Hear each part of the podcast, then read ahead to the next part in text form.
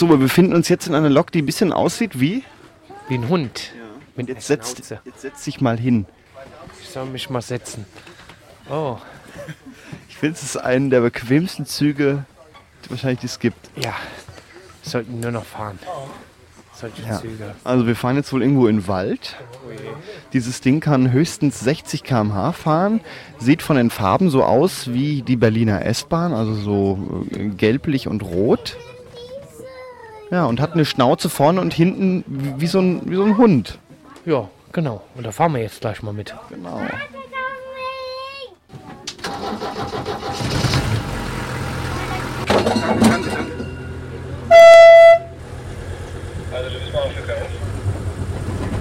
Ja, du bist mal was für KF? Okay, was auch. Ja. Also wir fahren jetzt mit dem Schienenbus, der aussieht wie ein Hund. Das Ding scheint sich zu fahren wie ein ganz normales Auto. Der hat da vorne Schalthebel, Pedale. Ja, hat er gerade gesagt. Und wir werden ja gleich auch einen Beitrag noch hören. Da denke ich, wird er ein paar Informationen drüber geben.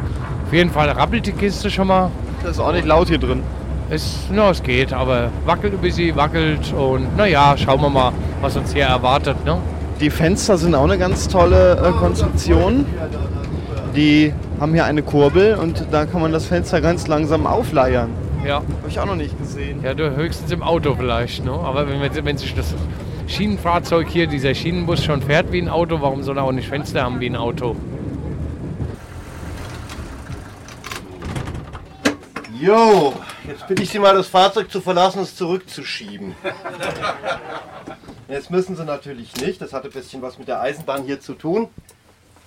Und zwar, als man 1933 das Schweineschnäuzchen gebaut hat, hat man geguckt, dass man ein möglichst billiges Eisenbahnfahrzeug hinkriegt und hat halt hauptsächlich auf äh, Serienteile aus dem Ford LKW-Bau zurückgegriffen. Und deswegen habe ich jetzt hier zwei Motoren. Normalerweise hat eine Eisenbahn nur einen Motor. Brauchst du aber ein Wendegetriebe. Ein paar Gänge in die eine Richtung, ein paar Gänge in die andere Richtung. Das musst du extra konstruieren, kostet extra Geld. Da war es hier einfach billiger. Hier einen Serienmotor rein. Seriengetriebe, vier Gänge, ein Rückwärtsgang. Treibt mir jetzt hier diese Achse an. Bin ich hier angekommen, Motor aus, auskuppeln. Und wir nehmen der andere Motor, der die andere Achse antreibt und fahren wieder nach Hause. Ursprünglich waren hier zwei Ford-Motoren drin, Benzol-Motoren. Benzol ist auf der Eisenbahn nicht mehr. Ist ein hässlich giftiges und ziemlich explosives Zeug. Und deswegen habe ich jetzt hier zwei Benz-Diesel-Motoren drin, der 123er mit 85 PS. Das ist so der, den, den sie im ersten Sprinter verbaut haben. Und wenn Sie mich fragen, was die Eisenbahn hier so fahren könnte, naja, 130, 140 wird sie vermutlich packen. Aber so ab 90 fängt dann hier mal das Stoffdach an zu flattern, ja. Und die Zulassung, die es hat auf 60 Stundenkilometer, die ist auch sehr realistisch, all dieweil ich hier mit einer Schnitzelbremse bremse. Heißt also, ich bremse hier wirklich mit Muskelkraft über ein Gestänge direkt auf vier LKW Trommelbremse. Das merkt man abends im Knie, ja. Und da sollte man auch nicht mehr als die 60 hier äh, zulassen bei dem Fahrzeug, ja. Gut, wie kommt das Schweineschnäuzchen zu seinem merkwürdigen Aussehen, was ihm auch diesen Namen verpasst hat, Schweineschnäuzchen? Das ist nämlich eine sehr lustige Geschichte. Und zwar, wenn Sie jetzt hier sitzen, genießen Sie das. Das ist nämlich Bauhausgestühl. Und damit meine ich jetzt nicht den Baumarkt, sondern die große Designschule in Dessau in den 20er Jahren. Wo kommt der Bezug her? Ganz einfach. Da gibt es einen Karl Bauer und der leitet das Niedersächsische Kleinbahnamt, ja? Und hat schon in den 20er Jahren extreme wirtschaftliche Probleme mit seinen Kleinbahnen. Der Eisenbahnbetrieb musste billiger werden. Und da kam es ihm sehr zu Pass, dass er einen Sohn hat, der hieß auch Karl Bauer und der studierte gerade am Bauhaus. Und es ist tatsächlich, das haben wir in dem Interview verbrieft, wohl so gelaufen, dass der Vater auf den Sohn zukam, Bub, ich hab da ein Problem, du bist doch beim Bauhaus, denk dir mal was Schönes aus. Und das hat er dann auch gemacht. Dann ist er mal zu der Zeppeliner nach Friedrichshafen, da hat er sich unter die Rahmenkonstruktion abgeguckt. Das Fahrzeug ist elektrisch geschweißt, es hat gummigefederte Radsätze, ja und, und, und. Sehen Sie hier oben, das sind nicht einfach Glühbirnen in der Decke, wie damals üblich. Da habe ich eine versenkte Lampe, sehr schön, ja. Bis dahin, dass so, so Feinheiten wie das hier zum ersten Mal äh, biegsames Sperrholz verarbeitet worden ist und das gleich mal hier in einer ziemlich komplizierten Form. Da muss ich sagen, der musste Meister geflucht haben, also das hier bauen sollt, ja. Und, und, und. Also auf jeden Fall das Fahrzeug gelingt und er bekommt dann hinterher bei der Waggonfabrik Wismar einen Vertrag als Gestalter, als Designer. Und das war damals eher selten, dass sich mal eine Firma einen Designer geleistet hat. Und an der Stelle wird es jetzt sehr interessant. Da hat er natürlich fröhlich weiterentworfen und schaut man sich halt die Entwürfe von ihm dann später an, haben sie diese Vorbauten nicht. Das sind zum Teil sehr moderne Entwürfe drunter. Ja, wo kommen jetzt diese Vorbauten her? Naja, Papa hat noch einen Freund gehabt. Und der Freund, das war der örtliche Forthändler.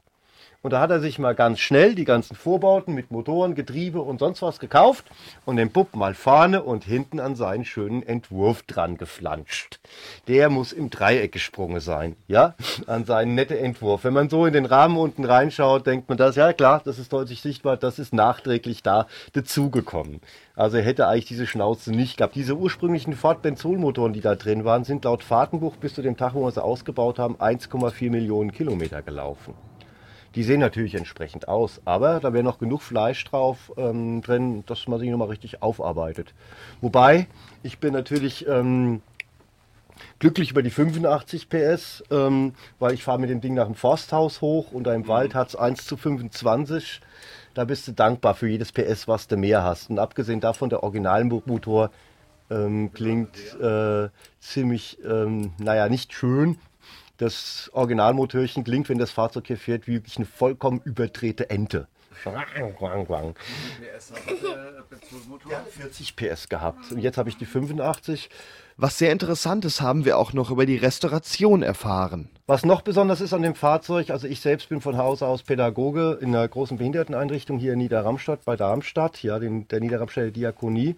Und im Rahmen vom Projekt habe ich dieses Fahrzeug hier ähm, mit Menschen mit geistiger Behinderung, unsere Senioren, hier in diesem Zustand oder halte ihnen auch in diesem Zustand das Fahrzeug, ja. So, Schweineschnäuzchen heißt. Wir haben es als Hund bezeichnet und es klingt wie eine Ente im Original. Na gut, kann man sich dann auch schon mal vertun. Ist ein sehr tierfreundlicher Zug. Würde ich mal sagen, obwohl jetzt im Moment hier gerade nur Menschen drin sind.